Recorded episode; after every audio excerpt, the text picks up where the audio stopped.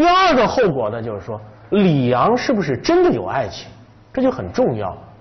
因为他说了，后宫佳丽三千人，三千宠爱在一身呢。但我们知道，一般作为皇帝来讲，他是不会有专一性的爱情的。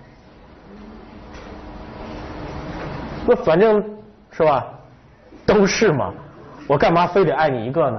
起码我们现在很难说唐太宗曾经专宠过谁，当然好像好像专宠过武则天一阵子，是吧？好像是有那么点影子。但你现在非得指出来说，我们说啊，你说这个后来的唐宪宗专爱过谁？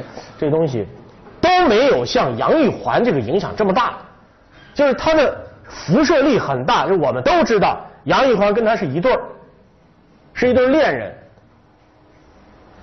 是吧？就是他们俩之间，唐玄宗对他是非常之宠爱的。但是大家又感觉到，好像把这种专宠跟周幽王对褒姒的那种宠爱，好像又得区别开。啊，还要把武纣这个商纣王对这个妲己的那种爱，好像又得区分开，因为没有人去歌颂他们的爱情，你知道吧？没有人说啊，这个纣王爱这个。妲己爱的要命，最后把国给亡了。没有这个前提，就说亡国了，说那是祸水。也没有人说褒姒是这个换来千金要说，按道理你说周幽王是吧，弄得诸侯跑来跑去的，不就为了换褒这褒姒的千金一笑，也够爱他的了吧？没有人去歌颂这个东西。后代也许很多君王都曾经有过专宠的这样的现象，但没有人歌颂。没有人把它作为一个浪漫的爱情的故事而流传下来，所以李阳之间作为一个故事，作为一个历史，它流传下来之后有两个后果，一个就是安史之乱的爆发跟这有关系，第二就是他们俩之间那还是呃很有感情的。所以首先的第一个问题就是说，当白居易企图写这个题材的时候。他会怎么切入？那如果是说按照杜甫写丽人行的角度的话，或者三吏三别的角度，那一劈头上来写就得写的是红颜祸水啊！你注意到没有？我讲这个是有用意的，就是说他上来的角度是有问题，但是这个上来的角度是什么角度呢？他非常美的角度，他没打算讽刺他，他写的都是客观事实，是吧？我们知道这个。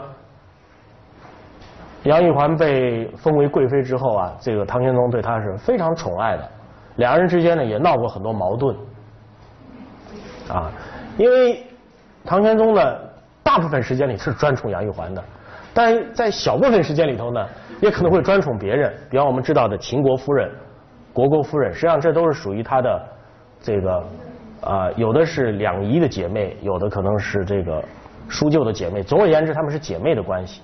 他也宠爱过那些人，那当他宠爱那些人的时候呢，可能杨玉环就不大高兴了。那不大高兴呢，就闹脾气了，闹脾气就回娘家了。那回去以后呢，那唐玄宗呢，想尽办法呢，还让他再回来，两个人再重归于好。这样的事情弄过很多次。就后来历史学家们在研究这个东西的时候呢，都不得不承认说，呃，唐玄宗确实是离不开他，但是唐玄宗之离不开他。杨玉环又没有利用这样一种离不开的关系去直接的干预过朝政，他不是吕后，他也不是慈禧，这就很重要。你知道后代人为什么对李杨之间认为他们也许有过纯粹的爱情？关键在于杨玉环是不是直接的干预过朝政？因为这在中国古代的政治史上，女性后宫干政，这是判断这个女性的道德的一个首要的标准。当然，那如果做的像武则天一样杰出，就不是干政的问题，直接执政了，那也好，是吧？那天下都是他的了，没什么好议论的了。但是像慈禧名气名声这么坏，一方面是因为他后来他赶上那个鸦片战争那个局面了。但是无论是吕后还是慈禧，亦或是包括很多呃汉代的时候的后期干政，都是因为什么呢？以女色。用后来的话说，用女色来蛊惑君上，以谋取什么呢？对政治的、政权的这个剥夺。所以一般来讲是后宫女色，与政权之间的关系是很紧密的。但是呢，就是这个杨玉环，他自己当然杨国忠是另外一回事，他自己从来没有干过政，啊，没有这个通过跟唐玄宗之间的这样一种关系呢，使自己在政治上获得利益。但是你像韦后就不一样，太平公主这都不一样，啊，韦后企图做武则天第二，那后来唐玄宗把她杀掉了。那你能说这个韦后跟她的皇上丈夫之间有什么爱情故事吗？没有人去歌颂这个东西，所以这就使得李杨之间的关系变得非常复杂。就他们两个人之间，首先有一点，就很多人都不能不认同，就是他们两个人是志趣相投的人。就是唐玄宗喜欢他，因为当时他进进宫的时候，唐玄宗已经快六十岁了。啊，五十多岁，啊，快六十岁了，五十六七岁吧。而当时的杨玉环呢，有二十多岁。那大家可能说这忘年交了，是不是？这能发生什么样的？但是事实上证明是，啊，杨玉环和呃唐玄宗之间有共同的爱好和趣好。因为唐玄宗我们知道，他本身是一个风流天子。这个风流，不是说的是风流成性的那个风流。而是风采的意思，是吧？他不但是一个二十八岁就登基做了皇帝，是吧？励精图治，创造了开天盛世的这样一个大政治家，是吧？而且还是一个多才多艺的人，啊，书法、诗歌、音乐、舞蹈，是吧？所以后人把他尊为梨园弟子的祖先、祖师爷嘛，对不对？那么杨玉环呢？我们知道也是能歌善舞，所以他们两个人之间的这种相遇，或者说唐玄宗对他的看重，当然有唐杨玉环的美色在这里边起作用，但更重要的是，对于到这个年龄的唐玄宗来讲，他所喜爱的人肯定不可能啊是一个只是长得漂亮的这样一个人，特别是像唐玄宗这样子历经了很多的政治的风雨。而且本身有多才多艺的人来讲，他所要喜欢的女性，他所欣赏的女性，啊，作为后宫的，我说是不是那种革命的战友的那种女性啊？作为后宫的里边的这个嫔妃来讲，她肯定有自己特殊的要求，他不能天天坐在那儿就看着他这张脸是吧？那不可能的。所以两个人之间应该说是有爱情的。但是就又带来一个问题，这里边很纠结，就是说，这是爱了这个美人之后，就把江山给丢了，这是我们的一个一个直观的一个结果，是吧？所以他后面讲什么呢？他说：“金屋妆成娇侍夜，玉楼宴罢醉和春。姊妹弟兄皆列土，可怜光彩生门户。遂令天下父母心，不重生男重生女。”这当然是讲的很夸张了，对不对？写诗嘛，总得要夸张一点，但是基本上是事实。就是由于宠爱杨国呃杨玉环，所以呢，杨玉环的姐妹、杨玉环的兄弟们，也都纷纷的被封为达官显贵，他们的光彩生门户。离宫高处入，青云仙乐风飘处处闻呐。缓歌慢舞凝丝竹，近日君王看不足。这都是。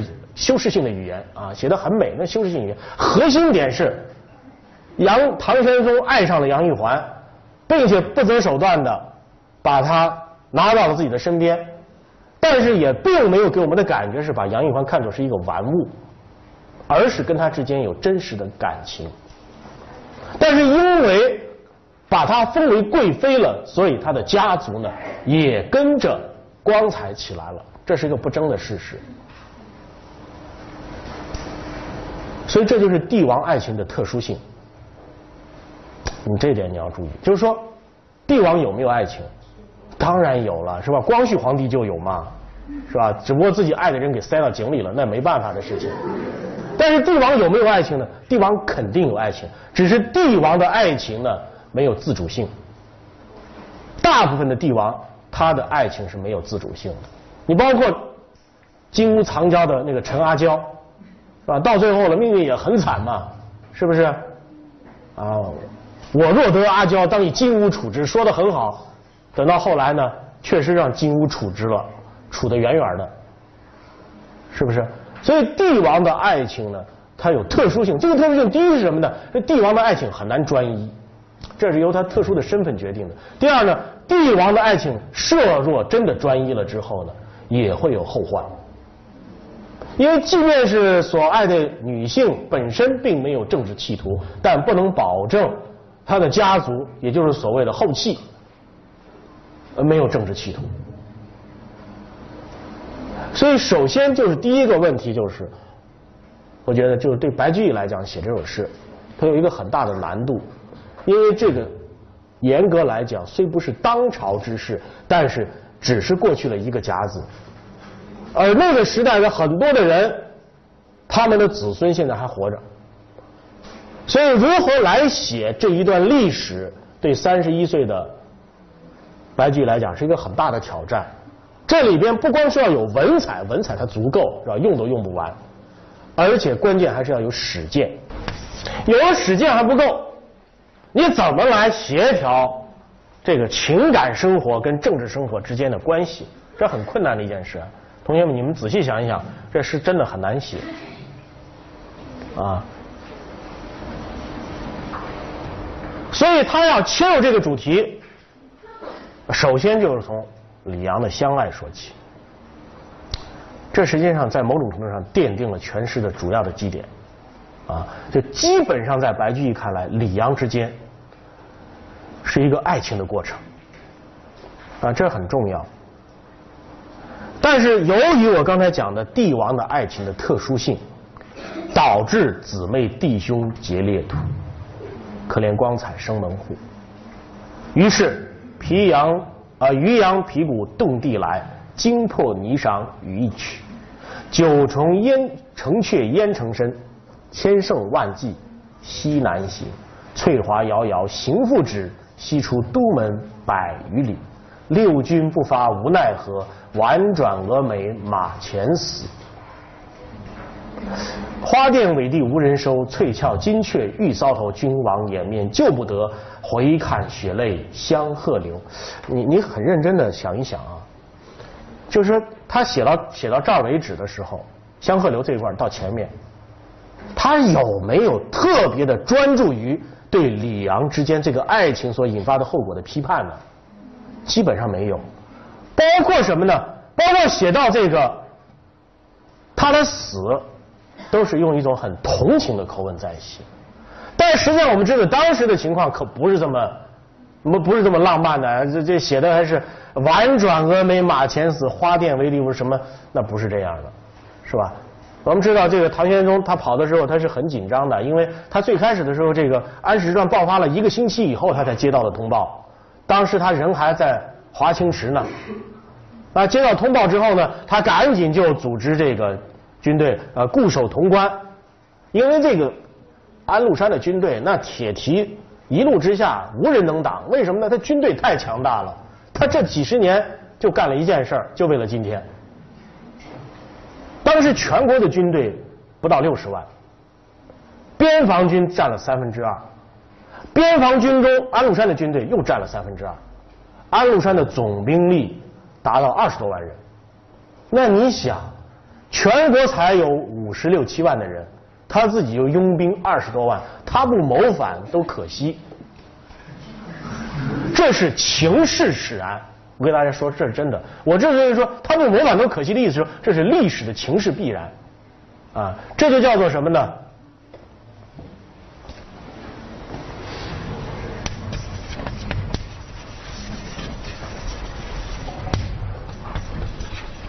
内轻外重，就像水一样，是吧？你拿这个水，水在杯子里边，你倒水的时候总是要把里边的水不要倒得太满，是吧？你说它端得出来吗？你给它倒满，它就溢出来了，这是情势使然，没有办法的。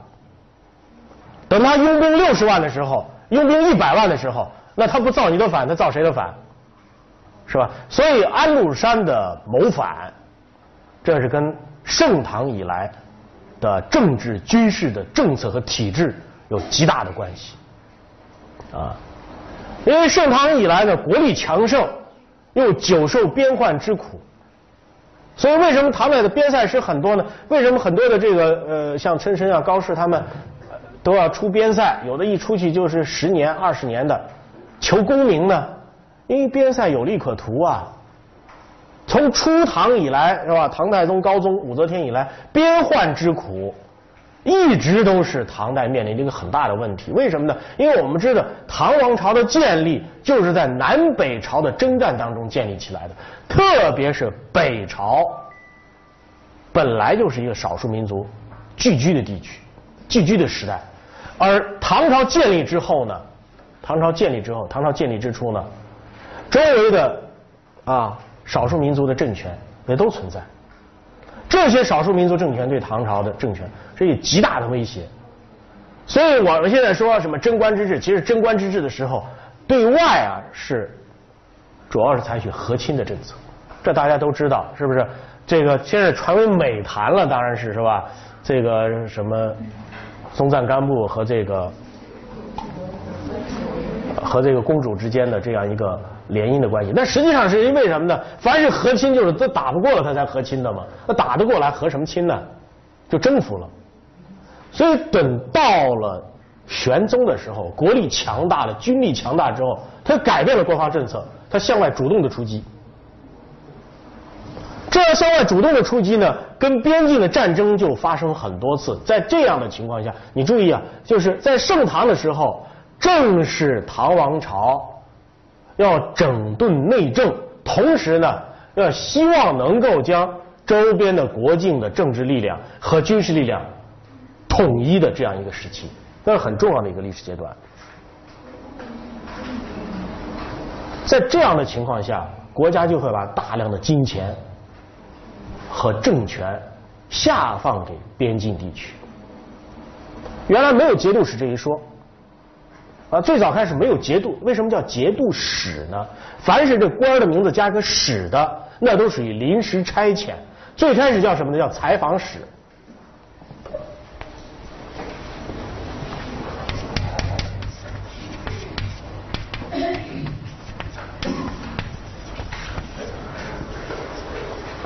什么叫采访使啊？啊，比方说这个中央派一个官员去河北。啊，天津啊，辽宁这个地区考察他们的工作，啊，考察他们的官员。那么时间久了之后啊，慢慢的这个采访使这个职务就稳定下来了，成为什么呢？成了大区的行政长官。那么在边区呢，边境呢，本来设置节度使，不是一个固定的职务，是一个什么呢？使职差遣。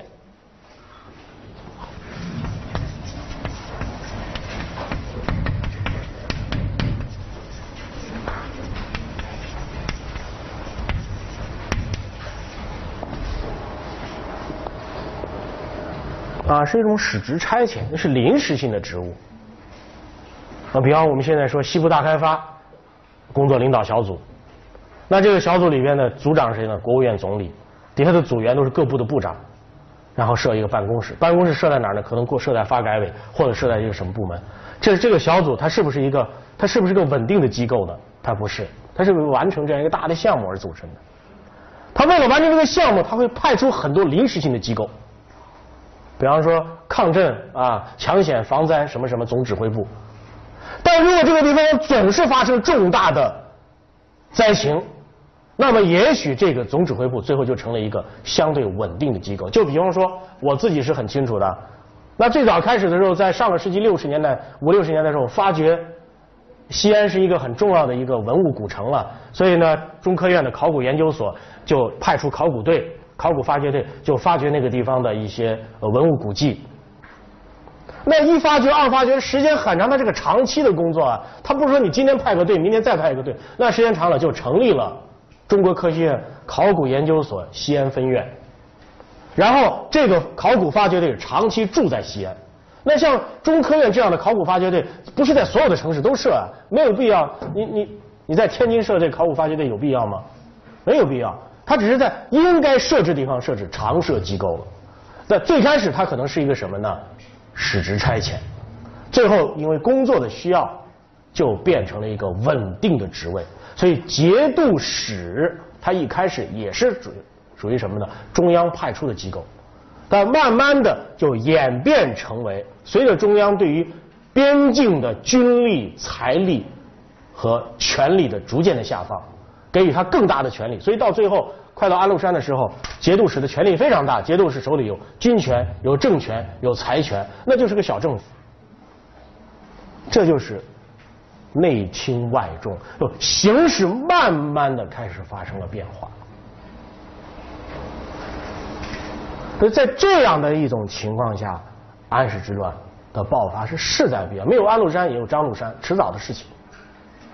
安禄山本来还想等这唐玄宗死了以后，因为唐玄宗对他确实不错，对他非常好，对他非常信任。唐玄宗其实未尝不知道安禄山，因为安禄山首领三镇的节度使。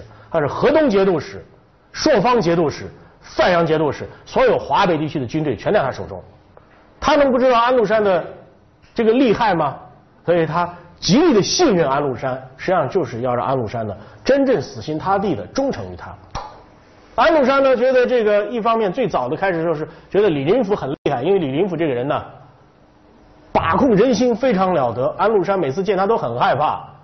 安禄山见他没说话呢，安李李林甫把他想说的话全都说出来了，所以每次见他的时候，谈完话，冬天的时候背上都出冷汗，啊，他每次派使者到长安来觐见圣觐见那个宰相的时候，使者回去，他第一句话要问的就是李林甫说什么？李林甫要是夸他，他高兴；李林甫要不夸他，说他几句不好听的话，他就非常害怕。李林甫在的时候，他不敢轻举妄动。哎，李林甫看他看得很透。后来杨国忠上来，杨国忠呢的心思跟杨李林甫不太一样，因为安禄山就看不起杨国忠，讨厌杨国忠。但杨国忠呢千错万错都错了，只有一点他是对的，他看出了安禄山日后必反这一点，所以他天天给唐玄宗呢这上眼药，就告诉他这杨国忠这个安禄山必反。但是呢，安禄山呢那比杨国忠要狡猾的多。杨国忠给皇上说：“你他肯定要谋反，你不信你把他叫来，他不敢来的。结果一叫他就来了，来了以后就给皇上哭诉啊，说这个我自己在外辛辛苦苦打仗怎么样，是吧？杨国忠天天进谗言什么？唐玄宗对于李林甫对安禄山的态度，对于杨国忠对安禄山的态度，以及安禄山跟他们之间的矛盾，那都是洞若观火。唐玄宗不是个昏君来的。”他非常清楚这个权力的结构，所以呢，他摆布这个权力的结构是很重要的。对于一个皇帝来讲，其实有时候不需要底下的人他有多大的才能，关键是彼此的结构要怎么呢？要达到平衡。你们在底下斗来斗去的，那你们都得来找我呀。如果你们都团结起来了，那我就麻烦了。但是他对安禄山是绝对的信任，而且这种绝对的信任本身是一种策略。但这次他确实是常年打雁，今年叫雁啄了眼，这是真的。这跟杨国忠始终在安禄在这个这个唐玄宗跟前啊，这个说这个安禄山必反也有很大的关系。安禄山之迅速的开始谋反，而未等到唐玄宗去世，与杨国忠也有直接的关系啊。所以他安史之乱爆发的时候，他打出的旗号就是清君侧。